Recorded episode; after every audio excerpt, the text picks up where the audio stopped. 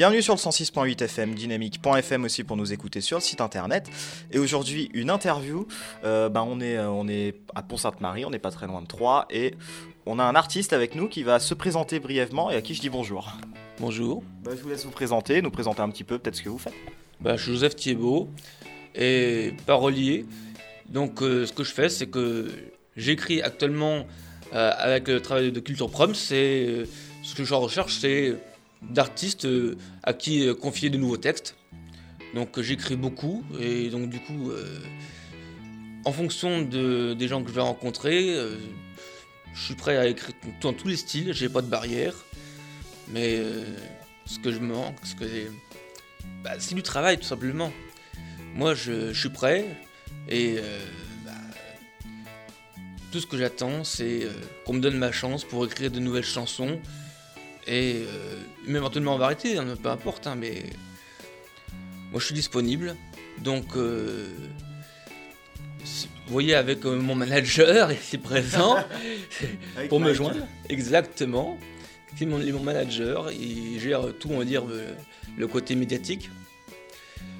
Donc, euh, que dire Si ce n'est que j'ai envie de travailler, c'est tout.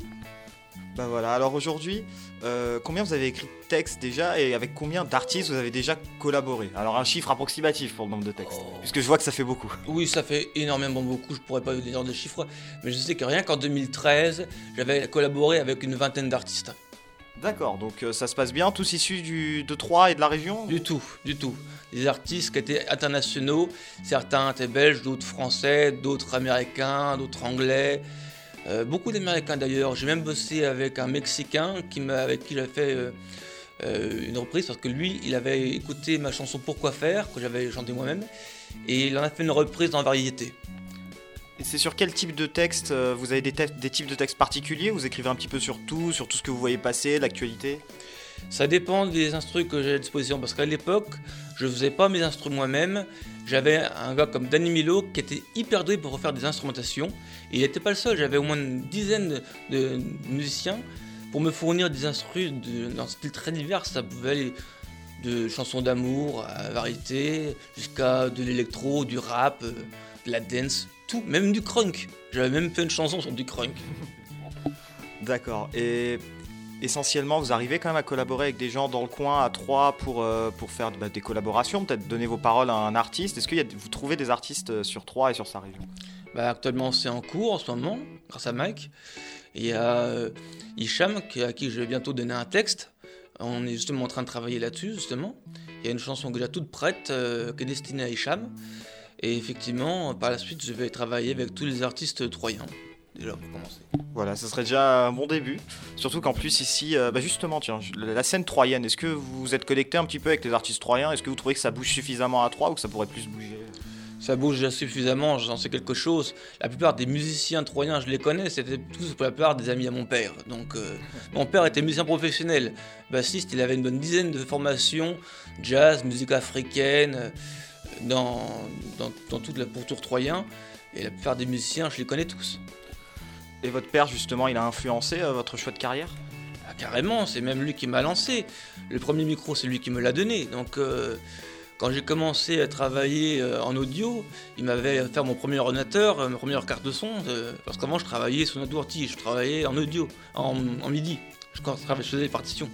Et quand j'ai pu enregistrer sur ma propre voix, c'est là qu'en fait mon père s'est rendu compte que même si je savais écrire des textes, j'avais pas forcément la voix qu'il fallait. Ouais, donc c'est pour ça juste se concentrer sur les paroles notamment. C'est pour ça que maintenant je me fais une carrière de parolier. Mais ce que je comprends pas, c'est que, que j'ai mis tant de temps que ça à me rendre compte qu'il fallait que je fasse ça. Donc on va en parler brièvement. C'est vrai que vous êtes épileptique. Euh, est-ce que c'est un problème avec les gens notamment et puis les personnes pour collaborer ou peut-être les gens qui, lisent vos textes Est-ce que ça pose un problème? Euh, non, parce qu'en général, ceux qui, lisent mes taxes, euh, soit ils savent que je suis épileptique, mais ils n'en tiennent pas compte, soit euh, ils ne le savent pas, et, qu'importe qu'ils le savent ou pas. Après tout, ça se voit pas sur ma tronche. Oui, voilà. Puis même si ça se voyait, à la rigueur, je veux dire... Non, ça ne se voit pas. Non mais voilà, je veux dire, c'est pas, c'est pas le problème entre guillemets. pas un des- handicap, ça m'empêche pas de réfléchir, euh, je peux avoir une conversation tout à fait Ouais, intuitive et intelligente, c'est pas le problème. L'épilepsie, euh, c'est quelque chose qui me bloque de- plutôt au, au niveau de la circulation, c'est-à-dire que je peux pas avoir de permis de conduire.